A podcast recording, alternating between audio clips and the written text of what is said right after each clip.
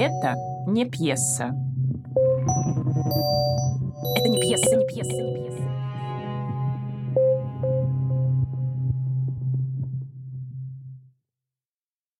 Добрый день, меня зовут Мария Сизова, я филолог, театровед, театральный критик, много лет занимаюсь современной драматургией. И сегодня мы продолжим с вами наш цикл лекций, который ну, в таком укороченном формате, брифли, рассказывает о явлениях, да, связанных с современной пьесой, написанной в основном на русском языке, и с теми авторами, которые эти пьесы создают. И мы с вами говорили про несколько школ, да, соответственно, условных школ, которые сформировались за 30 лет новой драмы, да, с момента отсчета с 90-го года, да, первого драматургического конкурса и, соответственно, 92-го года первой Яснополянской лаборатории современной драматургии. Так вот, мы говорили про то, что существует Алятинская школа драматургии, существовала и затонула как Атлантида. Вот, мы говорили с вами, ну, есть драматурги, да, которые, в общем-то, вышли из нее. Мы говорили про Урал и про уральскую драматургическую аномалию. Мы говорили про определенное наследование документальной традиции театра ДОК и вокруг ДОКа авторов, да, которые работают с этим наследием. И мы с вами планировали да, поговорить еще о двух школах, первая из которых фактически школой и не является, да, то есть не то чтобы нет единого метода или диплома, но даже нет помещения, да, где бы драматурги могли встречаться и обсуждать какие-то вопросы и какого-то ментора, который бы их как третейский судья или еще как кто-то разбирал. Да. Это белорусское направление, да, можно его так назвать, белорусское направление драматургии, однозначно, которое пишется и на русском, и на белорусском языке, и очень очень сильно движение. В основном оно связано с определенной гендерной самоидентификацией. Недавно в свет вышел сборник белорусской женской драматургии, внутрь которого вошли исключительно белорусские драматургини, да, наверное, так правильно сказать. Но вот мы с вами будем сегодня говорить про белорусских драматургов, будем говорить о трех авторах, ну, о четырех, подробно о трех, которые составляют костяк, наверное, в широком смысле, да, то есть э, тех авторов, которые широко известны в узком кругу вот этого нашего драматургического комьюнити, а тех авторов, которые в определенной степени реформировали и белорусскую драматургию, и очень сильно повлияли на развитие русской драматургии и русского театра. Не случайно, да, я попыталась перебрать, да, то есть вспомнить все, о чем мы с вами прежде говорили. А мы говорили с вами про документ, про то, как театр док активно обращался к документу, да, работал с документом и так далее, и как много пьес возникло в жанре ортодоксального, неортодоксального вербатима, документари, макюментари, специфических разных мистификаций, связанных с документом. И также мы говорили, что как бы документально оно стало и свойством, да, то есть оно стало не просто жанром, оно как свойство растворилось в пьесах, оно стало методологией, техникой и разными другими флюидностями, да, которые воздействуют на текст в самом широком смысле слова. И, конечно же, важно, что белорусская да, драматургия, избегаю слова школа всячески, да, потому что пояснила почему, да, потому что ее как таковой ну, не существует, да, это независимые авторы, которые встречаются на фестивале молодой драматургии Любимовка в Москве вместе, да, то есть в основном, ну и на других конкурсах разных. А так они как бы между собой какую-то постоянную связь и диалог вроде бы не выстраивают. И именно белорусская драматургия, как в свойстве наследует традицию нового реализма, да, как он э, называется в э, исследовательских кругах, то есть э, определенного жанрового смещения, к которому прибегают авторы и, соответственно, авторы постдрамы, да, то есть определенной драматургической трансгрессии. С чем эта трансгрессия связана и как она работает, какие механизмы перезапускают авторы белорусские, да, причем здесь документ. Мы понимаем, да, что категория текста в семиотике претерпела большие изменения, да, что под текстом мы понимаем самые широкие вещи, и под документом мы понимали тоже. Но так или иначе мы все время сталкивались с определенной там сюжетностью, да, в разговоре о документальной драматургии, и мы говорили о том, что может быть материалом. И сколько бы мы ни говорили о том, что материалом может быть пространство, да, потом материалом может быть сам человек, да, как носитель, это свидетельский театр там, или сайт-специфик театр в случае пространства, или может быть текст в самом широком смысле слова, тем не менее, в качестве драматургических экспериментов, боюсь соврать, но из тех, кого я знаю, никто из драматургов не прибегал э, к документу в виде фотодокументов, фотофиксации, фотоархивов. И вот первыми авторами, да, которые стали работать с определенным документальным дефинированием, да, то есть они стали работать с текстом в виде, соответственно, фотографий, заниматься фотодрамой и с текстами, соответственно, там, песен, музыкальных композиций и прочими разными сорными вещами, которые являлись частью пьесы, но не могли составить ее целое, это были как раз белорусские авторы. И исследовательница Гончарова-Гробовская выделяет термин да, текста, который использует вместо жанровой дефиниции специфически становящийся щит, защищающий драматурга и критика от сложных определений. Да, то есть вот как бы она использует дефиницию текста применительно к такого рода пьесам, да, потому что в чистом виде эту перформативную, да, как называют ряд исследователей вслед за Гансом Тисом Лемоном, знаменитым немецким исследователем, написавшим свое программное сочинение, можно так сказать, постдраматический театр, или в другом изводе перевода постдраматургический, да, то есть вот книгу, в которой рассказывается о том, как театр на протяжении всей своей истории уходил от текстовой первоосновы, да, драматургической первоосновы и двигался в сторону такой джазовой импровизации, рождения сюжета, рождения слов посредственно на сцене и максимальной автономии от драматурга. Так вот, как бы драматурги, видимо, ощущая и наблюдая эту ситуацию, может быть, не впрямую, косвенно, они как бы разными способами пытались двигаться тоже в том же направлении, как бы от режиссера, от театра да, канонического, в котором они могли или не могли быть поставлены, про что мы говорили с вами в первой лекции, упоминая про сложности и трудности социокультурного движения новой драмы и почему оно возникло. Так вот, драматурги тоже придумывали разные способы ухода, перехода текстов второе, в третье измерение, ну, в частности, например, в плоскости там, цифровой драматургии, интернет-драматургии, да, которая могла бы, соответственно, восполнить эту пустоту не коммуницирующего активно режиссерского театра сам формат вставного текста, да, то есть вот как бы текст, который возникает в виде фотографии, он был воспринят. И один из самых известных, наверное, белорусских драматургов, не знаю, как в Беларуси, но в России точно, Павел Пришко, создает пьесу «Парки и сады», да, которая состоит исключительно из фотографий с небольшими комментариями, которые фактически фиксируют место. Да, и предлагает эту пьесу поставить своему другу, коллеге и режиссеру Дмитрию Волкострелову, создавшему театр «Пост», благодаря ради для и в какой-то степени вопреки вот этих сложностей витиеватости сюжета, которые Павел Пришко Волкострелову предлагал. Да? То есть вот эта связь между режиссером и драматургом была до такой степени сильной и обоюдной, обоюдный интерес так велик,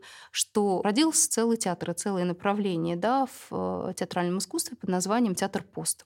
Попробую об этом и о многом другом рассказать вам применительно к э, белорусской драматургии и к тому, чем она, ну, условно говоря, в чем-то пересекается, да, в чем-то отличается от тех текстов, о которых мы с вами говорили ранее. Значит, безусловно, вот как и в уральской школе, да, или в уральской драматургической аномалии, белорусская драматургия, кроме да, вот каких-то своих острых пьес, например, как то текст «Парки и сады» Пришко, да, кроме пьес в фотографиях, да, пользовалась ну, более какими-то ортодоксальными приемами, но тем не менее экспериментировала с ремаркой. И вот этот эксперимент с ремаркой, которая фактически становилась э, действующим лицом или внежанровым лицом пьесы, или автором-повествователем, или, как мы говорили, гротескным субъектом, как называют такого рода ну, феномен Натан Григорьевич Тамарченко, да, вот она все время так или иначе отвоевывал себе эту территорию, это пространство в современной пьесе. И не случайно я вот сделала этот переход через самую, наверное, ну, не самую экспериментальную пьесу Павла Пришко, потому что как бы работать в жанре фотографии, да, такого фоторепортажа Пришко продолжает до сих пор. Его последняя пьеса «Ленточки» живое тому подтверждение, да, она действительно состоит из текста и фотографии, да, которые сам драматург сделал и предложил, собственно, режиссеру Дмитрию Волкострелову реализовать в спектакле, да, причем как бы фотографии являются не дополнением, да, каким-то комментарием, а они являются матрицей, да, с которой нужно работать. Да, их невозможно вымороть, разрушить, потому что это разрушит поэтику пьесы, о которой мы говорим. И Пришко, да, как экспериментатор, да, и как один из правоприемников такого эпатажного направления в драматургии, там, вслед за целым рядом авторов, таких там драматург, породивший феномен, как говорят, новой искренности, Евгений Гришковец, да, своими открытыми монологами на публику, как я съел собаку, или там, например, создатель целого пула провокативных пьес Иван Воропаев с пьесой «Июль» или с пьесой «Бытие номер два», ставших программными, да, для, например, там, театров пьяные, да, те же самые его. Вот Пришко занимался той же самой драматургической провокацией, да, то есть у него были тексты, например, такие как «Я свободен», которые занимали абзац, да, например, была у него пьеса «Печальный хоккеист», которая содержала в себе большой поток ремарочного текста и очень небольшой поток диалогов, да, внутри которых персонажи там выстраивали какую-то коммуникацию без коммуникации. И, конечно же, Пришко, как, собственно говоря, ну, гуру наверное, в какой-то степени, да простят меня другие белорусские драматурги, они с этим будут не согласны. А, значит, как один из ну, таких правоприемников эксперимента, он выстраивал свою драматургию через крупный план, и этот крупный план он выстраивал на нестыковке ремарок и, соответственно, реплик, которые произносят герои. Попробую объяснить это ну, буквально на пальцах, да, то есть через тексты, да, через тексты Павла Пришко и через то, как они там сценически, соответственно, должны были воплощаться. Дело в том, что Пришко, да, в общем-то, которого называют современные театроведы новым Чеховым, да, все время исследовал и исследует пустоты, возникающие в человеке, да, то есть зоны пустоты и одиночества, и тоски. И делает это он при помощи ремарки, да, то есть он пишет современного человека, да, то есть герои его пьес, ну, сейчас они немного повзрослели, но в основном это люди там 25, 30, 40 лет, которые находятся в какой-то кризисной точке, да, своей мировоззренческой, и, в общем, этот кризис не осознают потому что это и не кризис вовсе, да, то есть это либо какой-то синдром вымышленной беспомощности, но при этом в этом синдроме нет совершенно никакой отрицательной коннотации. Например, вот есть у него замечательная пьеса «Запертая дверь», да, где описывается жизнь и судьба офисных работников, которые проживают свой обычный да, день, и в рамках этого дня возникает несколько да, моментов напряжения, да, причем они могут длиться, да, и фактически нет никаких прямых столкновений, да, то есть вся пьеса выстраивается на уровне пересекающихся коллизий, да, внутри которых герои обедают, обедают, а в это время, да, и даже они порой не обедают, да, то есть они что-то обсуждают, и вдруг внезапно там может выясниться, что там у кого-то рак. И э, причем этих острых фактов в пьесах может вообще не присутствовать. Но самое главное, что в пьесах этих сквозит, это, конечно, ощущение такой тотальной человеческой пустоты и одиночества, которое не покидает людской род даже на Марсе. Например, э, у Павла Пришко есть тоже известная пьеса, которая называется «Мы уже здесь», про первых переселенцев. Две пары переселенцев, мужчина-женщина, мужчина-женщина, они прилетают и строят колонию, и при этом они, даже вот находясь на Марсе, да, внутри этой колонии, как казалось бы, да, перевернув страницу и начиная какую-то новую жизнь, они не испытывают ни страха там, ни трепета, ни волнения, да, они испытывают скуку да, то есть вот примерно так же, как они испытывали ее на Земле, да, то есть, в общем-то, не, пространство не определяет их бытие, да, не определяет их сознание, да,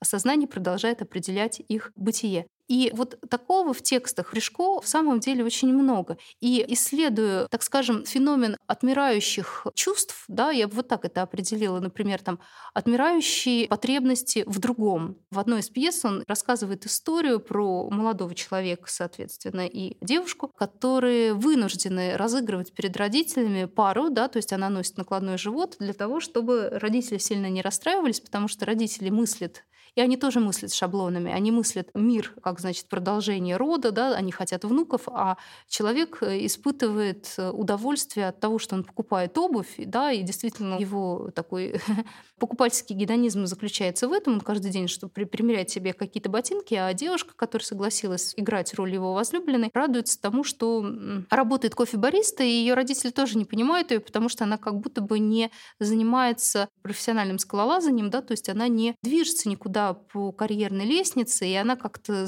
застопорилась в этом супермаркете, не получила должного с точки зрения родителей образования и никак не живет. Внутрь этих героев мы забраться не можем, да, то есть пьеса Пришко строит таким образом, что они односложны, и комментарии внутри этих ремарок фиксируют какую-то документальную, да, хроникальную съемку, да, как человек движется, как он садится в автобус, как они перебрасываются парой фраз. И вот этот ульбековский ужас, схожий да, с тем, что, например, Ульбек тот же самый пишет в элементарных частицах, да, когда мужское и женское в людях отмирает, да, и не происходит этого синтеза, вообще синтеза между людьми не происходит, да, то есть максимальная разомкнутость людей к своим коробочкам, она замечательно Пришко прописывается, да, и она прописывается благодаря этому скупому, лаконичному языку, внутри которого возникает крупный план человека, да, просто стоящего, да, и смотрящего в пустоту, и при этом он ничего не чувствует, да, то есть у него все время там периодически сквозит эта ремарка, парафразом звучащая на разные голоса, на разные лады, что она стоит и ничего не чувствует, да. В пьесе «Злая девушка», да, когда два героя пытаются познакомить свою приятельницу со своим приятелем, потому что время пришло создавать семью, да,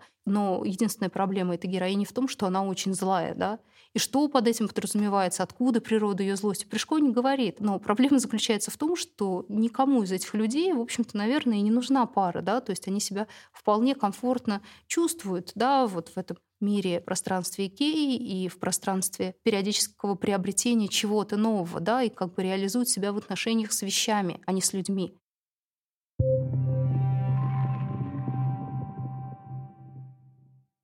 Павел Пришко называет девушка. Монолог Оли в квартире Дениса и Алены. Оля. Все, все, спасибо. Освещение такое, как мне нужно. Нижний свет. Немножко падает на клавиши, чтобы было видно, что печатать. И комната у меня подходящая. Я себя чувствую очень самостоятельной в своей комнате. Можно включить музыку и настроиться на творческий процесс. Ой, что-то неудобно как-то в таком положении. Когда компьютер у меня на стуле стоит, так затекает шея и начинает болеть спина. Нужно как-то поменять положение, поставить компьютер на колени. Вконтакте мне никто не пишет. Я вообще не знаю, зачем этот контакт. Мне на странице только мои новости и все. И я сама все время смотрю свои фотографии, перечитываю сообщения, которые мне нравятся, как я их придумала. Вот зачем? Я думала там писать свои заметки, но кто их читать будет? У многих там по 300 друзей в онлайне, а я последнее время увлеклась коллекциями. Вот собираю серию книг по искусству, мою любимую. Это очень толковая серия, она занимает у меня центральное место в моем книжном шкафу. Так вот я подумала, что хотя бы ВКонтакте могу собрать самые любимые свои песни в разделе аудиозаписи. Так вот потихоньку помещаю туда – но вот тут же я думаю, а когда их будет там, не знаю, тысяча, и потом все больше и больше, и что? Зачем? Потом, что из этого делать еще более любимое? И из этого потом еще, еще более любимое. Получается какой-то регресс. Я когда захожу к кому-нибудь на страницу вижу там 300 видеозаписей, 40 фотоальбомов, мне становится плохо как-то. Какой-то перебор, мне кажется. Это же сколько надо смотреть. И уже совсем не хочется смотреть вообще – а вот когда пару записей, пару альбомов и три песни, то так интереснее. Все сказано о человеке и понятно, что он любит.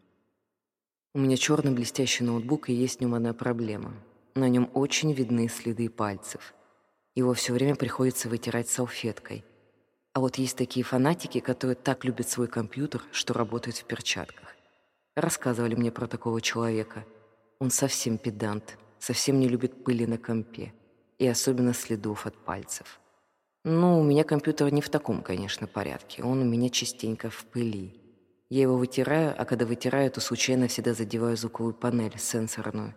И всегда-всегда звук становится тише. Вот тоже придумали. А как тогда пыль вытирать?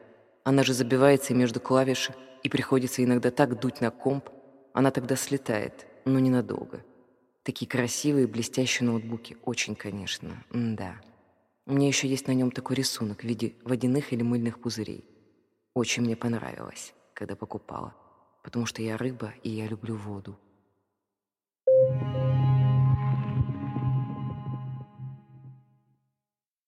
И вот этот, конечно, поворот и большое открытие, кто-то говорит, что Пришко абсурдист, кто-то говорит, что Пришко, там, соответственно, реалист, но по мне так это абсолютно какой-то ну, экзистенциальный довод, да, который он приводит в определении своих героев, да, и попытка ну, вот такой удаленной документальной экзистенции, выстроенной Пришко при помощи ремарки.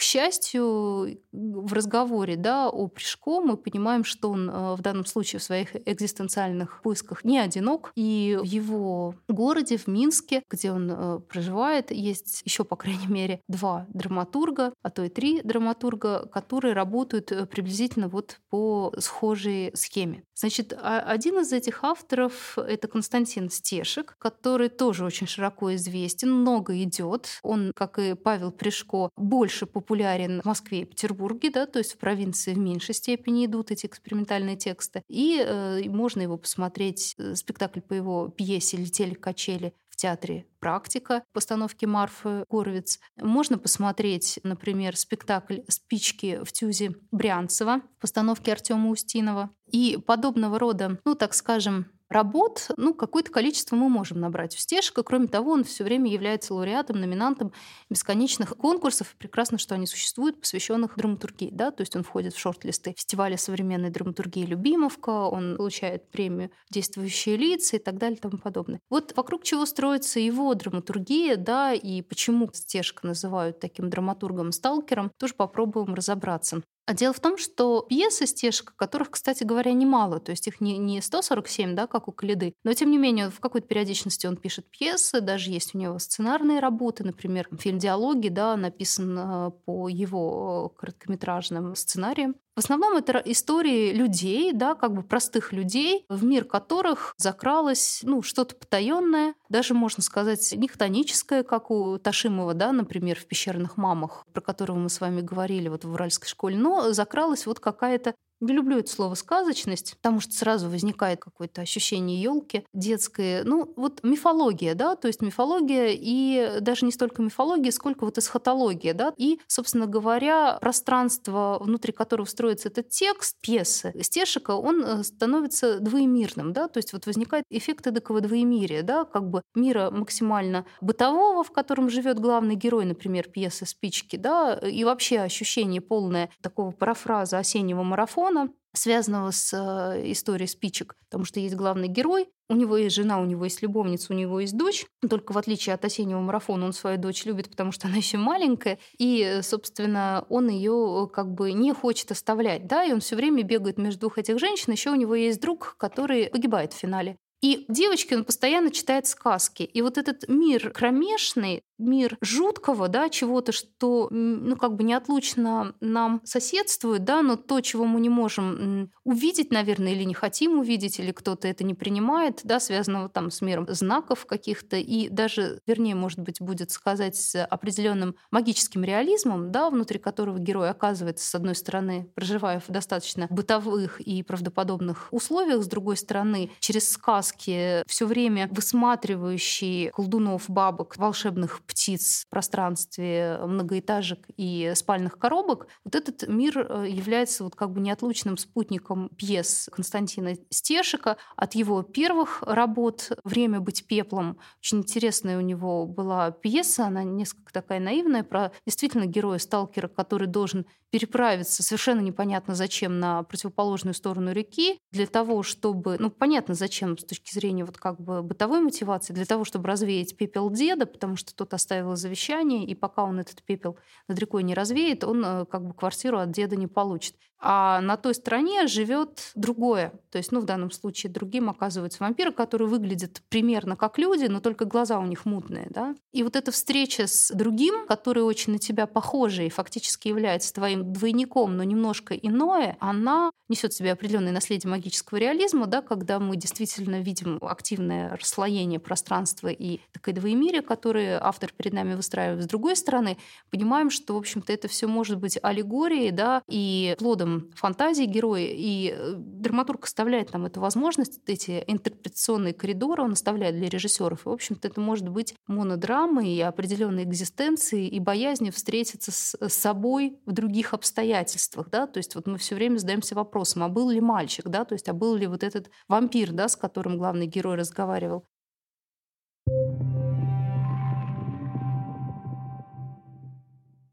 Константин Стешек «Время быть пеплом». Костер. Журналист. Добрый день. Заведующий костром. Здравствуйте. Я пишу книгу о людях необычных профессий. Например, о таких, как вы. Если вы не против, мы можем с вами немного поговорить? Я не против. Давайте поговорим. Я не сильно вас откликаю? Да нет, сейчас как раз что-то вроде небольшого перерыва между доставками. Хорошо. Ну вот вы только что сказали про доставки. Вы можете немного подробнее рассказать про эти доставки? Что именно доставляет и куда? Вас диктофон не смущает, не? Не смущает. У меня никаких секретов все равно нет. Итак, про доставки. Что это? Как вы уже, наверное, поняли, я главный по костру. По этому костру. У нас это называется заведующий костром. Вот этот костер мой, я за него отвечаю. А, так, хорошо. Но мне бы хотелось про доставки. Не переживайте, мы плавно к ним перейдем. Хорошо, хорошо, я поняла. Дело в том, что начинать в любом случае нужно с костра. Костер в нашем деле всему голова. Это вы хорошо сейчас сказали. Красиво. Ну, может, вы и не помните, но раньше так про хлеб говорили, а я перефразировал. Нет, не помню. Это давно было, так что вам простительно. Вы молоды. Спасибо на добром слове. Ну так вот, как я уже сказал, в нашем деле костер всему голова. И этот конкретный мой костер и вообще все наше предприятие, которое мы тоже называем костром. А сколько примерно здесь вообще костров? Почему примерно, я вам точно скажу. 82 342 костра. Ого, так много. Это получается, что мы сейчас не все костры видим? Не все, конечно. Они есть и за тем горизонтом, и за тем, и за вот этим. Огромное поле, на котором одни только костры? Да, поле, поделенное на квадраты с порядковыми номерами. На каждом квадрате, как вы уже, наверное, понимаете, свой костер. А какой у вас порядковый номер? У меня 19 553 квадрат. Хороший номер. Самый обыкновенный, не хуже, чем у других. Скажите, а зачем эти номера вообще нужны? Чтобы доставщики не путались. Вот, хорошо. Мы наконец подобрались к доставкам. Что именно доставляют доставщики? Самый разнообразный материал для сжигания. Например? Ну, например, я сжигаю только старые фотографии. Это ваша специализация? Можно и так сказать. Хорошо. А что еще сжигают на этом поле, кроме старых фотографий? Ну вот, например, в квадрате справа сжигают потерявшиеся на почте письма. Очень интересно. А в квадрате слева? В квадрате слева мягкие игрушки с оторванной правой лапой. Даже так? Это еще что? Вот, скажем, в 328 квадрате сжигают забытых в спичечных коробках насекомых. Трудный квадрат, приходится работать в респираторах. Почему? Дыма очень много. А у вас как с этим? У меня проще. Фотографии горят быстро.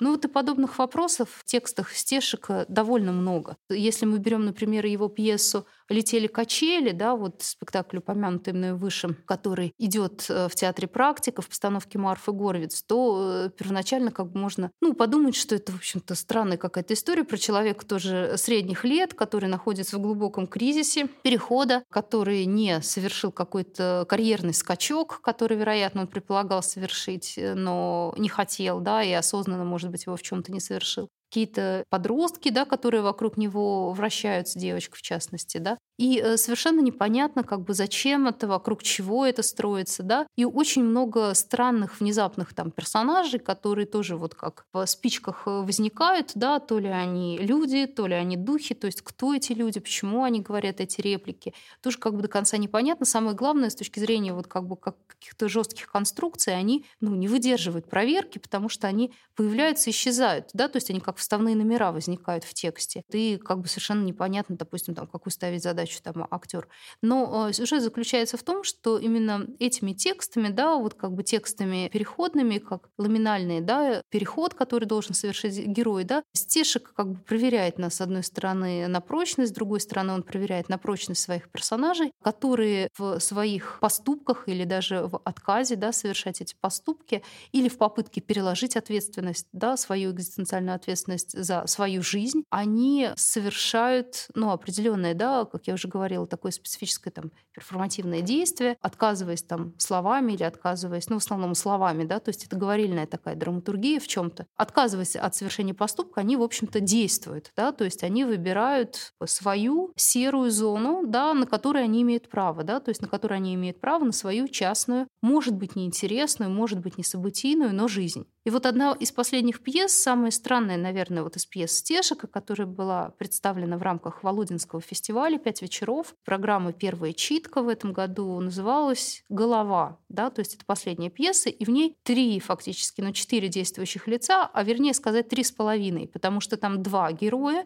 которые на протяжении всей пьесы разговаривают, третий герой, который функция, знаете, как такой апомеханос хутуос, как бог из машины приходит и должен там совершить убийство, и половина — это голова. То есть фактически это голова человека, которую находит один из героев, приносит домой, и она живая, только говорить не может, моргает. И дальше внутри этой пьесы они начинают пытаться что-то выяснить, как им жить дальше, и переложить, вот, как я уже сказала, свои выборы и решения на, в общем-то, непонятно одушевленный, непонятно неодушевленный объект, который все время лукавит, хитрит и даже моргает. Голова-то отвечает с помощью глаз, она говорить не может, она без языка. То есть даже моргает она не логично, да, то есть она как бы предупреждает о чем-то, а потом отказывается от своих слов. Там, один раз моргнула, два раза моргнула, вроде как бы они с ней договорились, но она начинает с ними играть, эта голова, да, как судьба играет с человеком. И в какой-то момент мы понимаем, что, в общем, эта голова, это, в общем-то, с одной стороны и есть, наверное, для одного из них судьба, которую они сами себе придумали, потому что в процессе этой игры один из героев, да, который погибает, задает вопрос, сколько ему осталось жить, и голова, только тот начинает гадать и предлагать, ну, уведомляет его, что он умрет буквально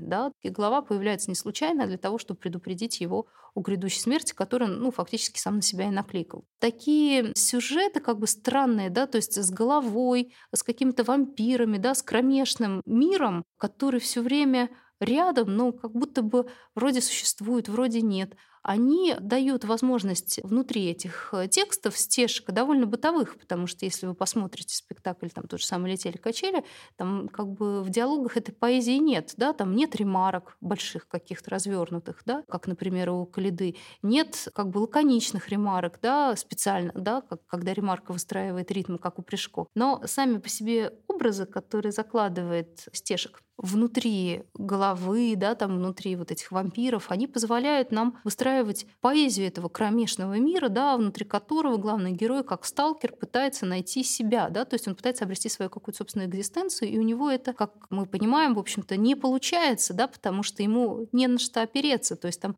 почва-то под ногами довольно зыбкая. И следуя заветам, да, там отцов, родителей, пытается быть героем, но он не может, да, потому что он слеплен из другого теста. И, вероятно, вот этот неопределё... неопределившийся человек, да, то есть неопределившийся мужчина, взрослый уже, вот, в основном его герой — это мужчина, вот если как бы с точки зрения как-то пытаться его персонажа определять, вот, он очень импонирует, и пьеса Стешек любит, потому что мы понимаем, что современный человек, он все таки находится в постоянно движущейся системе координат, да, то есть ему все время приходится под что-то заново подстраиваться, и он не всегда в этом уверен да, в том, что происходит.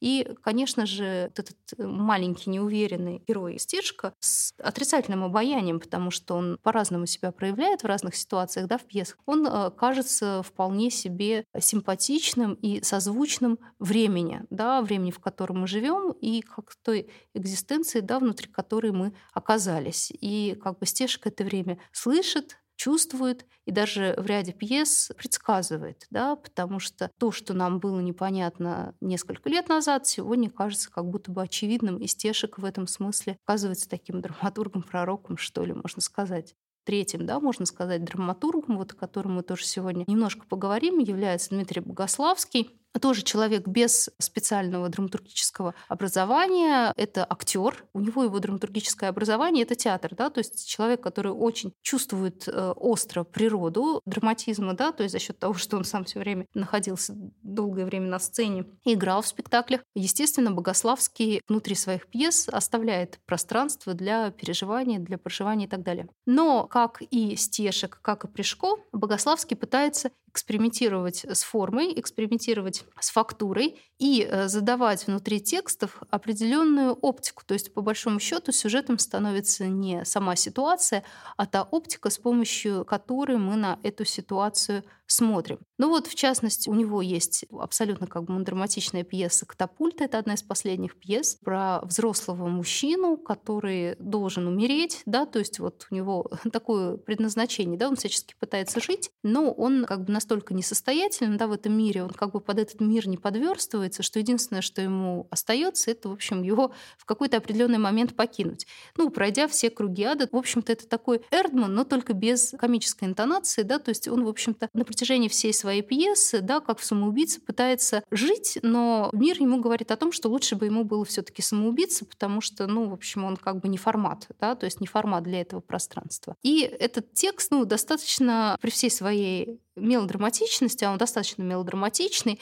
и в нем есть такое эпическое обобщение, когда мы понимаем, что герой это и не совсем герой, герой это может быть там целая нация, да, целое поколение мужчин этой нации, но тем не менее, вот при всей своей мелодраматичности в нем очень много вот этих комических несоответствий, связанных вот с э, запросом, да, который общество там, соответственно, да, вот этот социум, хор да, людей вокруг главного героя выдвигает ему, и в то же самое время как он на этот запрос отвечает, да, то есть нелепо, как-то резко, угловато, вот. Поэтому э, текст вполне себе тоже является перспективным и достаточно театральным, потому что он позволяет вот эти вот все интерпретационные коридоры выстраивать. И еще один автор, да, про которого я хотела бы успеть все-таки сказать сегодня, это белорусский драматург Максим Досько который интересен, ну вот как я говорила, да, например, три предыдущих драматурга работали со словом, да, Максим Досько, например, работал как фотограф, да, именно Досько, вот если мы говорим об эксперименте, тоже придумывает э, серию пьес в фотографиях, да, то есть вслед за Павлом Пришко. У него в 2012 году была собрана ну, фотовыставка, э, в которой он фотографировал спальные районы Минска, да, и как бы такая поэзия спальников, которую он отражал. И в своих пьесах у него их довольно много. У него есть пьеса «Радиокультура», у него есть пьеса «Лондон», у него есть пьеса «Second Hand», «Конец света», текст 2016 года. Он ворачивает, с одной стороны, вот эти куски документального текста, связанного с буквальным описанием пространства, то есть как видеорегистратор, но только в словах, да, то есть вот такие видеорегистрации. И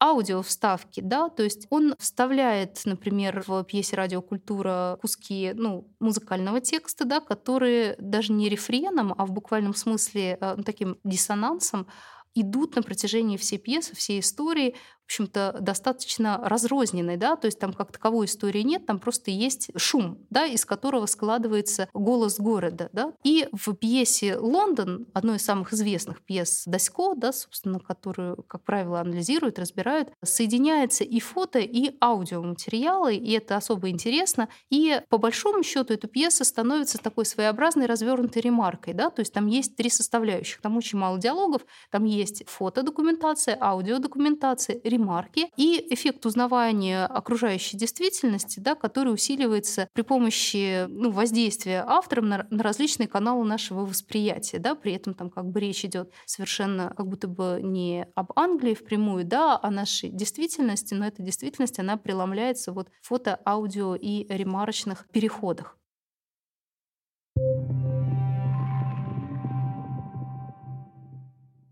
Максим Дасько, Лондон. Belarus is my homeland. It is the place where I was born. Officially, it is called the Republic of Belarus, a sovereign independent state with its own government, constitution, state emblem, flag, and anthem. Belarus is situated nearly in the center of Europe, in the western part of the East European plain. It borders on Poland in the west, on Lithuania and Latvia in the northwest, on Russia is the north and east, on Ukraine in the south. It has an area of 207,000 square kilometers and a population of more than 10 million. Belarus is a country of rich history and culture. Belarus suffered greatly during World War II. It lost more than half its national wealth. Today, Belarusian industry produces tractors, big television sets, bicycle and dolls. Agriculture specializes in milk and meat production. The main cultures here are potatoes, flax, grain, herbs, and vegetables. Belarus is a republic of well development, science and culture. Every eighth person has higher education. Belarusian's natural scenery is wild, only plains covered with hills, many lakes and forests. Belarus is beautiful and I love Belarus. Английского Гена не знает. Что-то со школы осталось, плюс в интернете использует. Но в целом это можно назвать, что не знает он английского. Среднестатистическому обычному бытовому человеку, тем более сантехнику, английский не нужен. И в жизни вряд ли когда понадобится. London is the capital of Great Britain. It's political, economic and cultural center. It's one of the largest cities in the world. Its population is more than million people. London is situated on the River Thames. The city is very old and beautiful. It was founded more than 2000 years ago. Traditionally, London is divided into several parts the city, the West End, the East End, and Westminster. The city is the oldest part of London, its financial and business center. The heart of the city is the stock exchange. Westminster is the most important part of the capital. It's the administrative center. The House of Parliament, the seat of the British government, there. It's a very beautiful building with two towers and a very big clock called Big Ben. Big Ben is really the bell watch, strikes every quarter of an hour. Opposite the Houses of Parliament is Westminster Abbey. It's a beautiful church built over 900 years ago. Buckingham Place is the official residence of the Queen. The Trafalgar Square is the geographical center of London. It was named in memory of Admiral Nelson's victory in the Battle of Trafalgar in 1805. On the north side of Trafalgar Square is the National Portrait Gallery. Not far away is the British Museum, the biggest museum in London. It contains a priceless collection of ancient manuscripts, coins, sculptures, etc., and is also famous for its library. Гена был в Лондоне. Мало кто из рядовых белорусских сантехников был в Лондоне. Гена был. С английским у него действительно туго. Даже очень.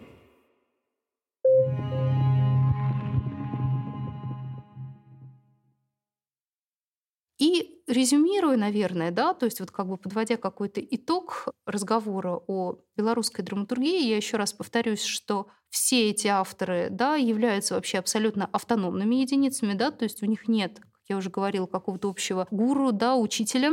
У них нет как я уже говорила, общих идеологических позиций, эстетических позиций, да, то есть, в общем-то, их тексты достаточно по-разному строятся, да, то есть и даже они отсылают нас к разным направлениям, да, в драматургических техниках и практиках. Но единственное, что их объединяет, наверное, это стремление к поиску определенной интермедиальности, да, то есть, соответственно, к синтезу знаковых систем, при помощи которых можно, с одной стороны, закодировать сообщение в тексте, тексте, да, то есть в пьесе в данном случае, и открыть дополнительные возможности для воплощения стратегии, да, аудиостратегии, видеостратегии да, в диалоге с читателем и задать дополнительные такие сложности, создать дополнительные капканы драматургу, который, э, режиссеру, простите за оговорку, да, который должен эти э, техники внутри постановки воплотить. То есть, по большому счету, благодаря своей, наверное, определенной такой требовательности, да, и какому-то максимализму, именно белорусские авторы смогли во многом поменять структуру и вообще представление о том, как должен выглядеть идеальный драматический спектакль, и о том, как должен выглядеть идеальный драматический диалог. И благодаря как раз-таки вот этому упрямому несовпадению с нормой, как раз-таки драматург Павел Пришко, как я уже говорила, да, все время вокруг этого хожу, спровоцировал режиссера да, Дмитрия Волкострелова создать театр «Пост», да, то есть еще один такой театр со своими манифестами, внутри которого мы можем увидеть спектакли не только по Пришко, но, например, там, я не знаю, по Кейджу или, например, по берестяным новгородским грамотам, да, когда читают зрители фактически, да, там как таковых нет актеров тексты. И, конечно же, по пьесам самого Павла Пришко в самых неожиданных местах города. Ну, в частности, например, был спектакль «Хозяин кофейни», да, который, как ни странно, читался в кофейне, ну или в баре. Иваном Николаевым есть спектакль, соответственно, «Сосед». Замечательный спектакль по пьесе Павла Пришко, который исследовал феномен соседства, отмирающий, да, в данном случае. И вообще как бы человеческой памяти, да, как бы ухода ее естественного забвения, да, такой реки времен, которая в своем течении уносит все дела людей, да, и топит в пропасти забвения народа, царства и царей. И это действительно как бы абсолютно ностальгическая пьеса, которую блестяще в пространстве Бертольд-центра в сдвиге э, сделал э, Волкострелов, да, подчеркнув абсолютно как бы такую метафоричность и поэтичность этого текста белым кубом, внутри которого зрители просто располагались друг напротив друга, как в галерее, а в центре два артиста, два Николаева разговаривали через забор, потому что соседом она называлась не случайно, сосед это сосед по даче, о каких-то совершенно незначительных и несодержательных вещах, а в преддверном пространстве, да, то есть при входе в зал, пока мы ожидали начала действия, мы могли в э, выставочных колбах, там закрытом, да, в пространстве экспонирования видеть предметы, которые как будто бы совершенно не предназначены для этих целей. Да? То есть старый кассетный магнитофон, алюминиевая кастрюля, нож. И в процессе спектакля они периодически эти предметы доставали, говорили о них. Мы понимали, что эти предметы — это какая-то дань уходящей эпохи, то есть такие рудименты времени. И вот это столкновение через предмет с человеком и с человеческим качеством, да, таким как соседство. Категория соседства, она шире, это все таки все таки больше связано с диалогом и с необходимостью человеку человека, да, то есть общение человеку с человеком, такая фиксация отмирания и этого была крайне интересной и чрезвычайно симптоматичной, потому что она предваряла как бы наступающую там, пандемию, соответственно, феномен абсолютной разомкнутости, он как бы тоже стал таким пророческим в чем то Поэтому, конечно, говорить о белорусской драматургии как о чем то едином очень сложно, но говорить о белорусской драматургии как об эксперименте, который спровоцировал театр в широком смысле слова на пересмотр определенных своих постулатов, тезисов, устоев, да, безусловно, можно и нужно и заниматься и исследовать белорусских авторов очень, мне кажется, перспективным и полезным. Спасибо.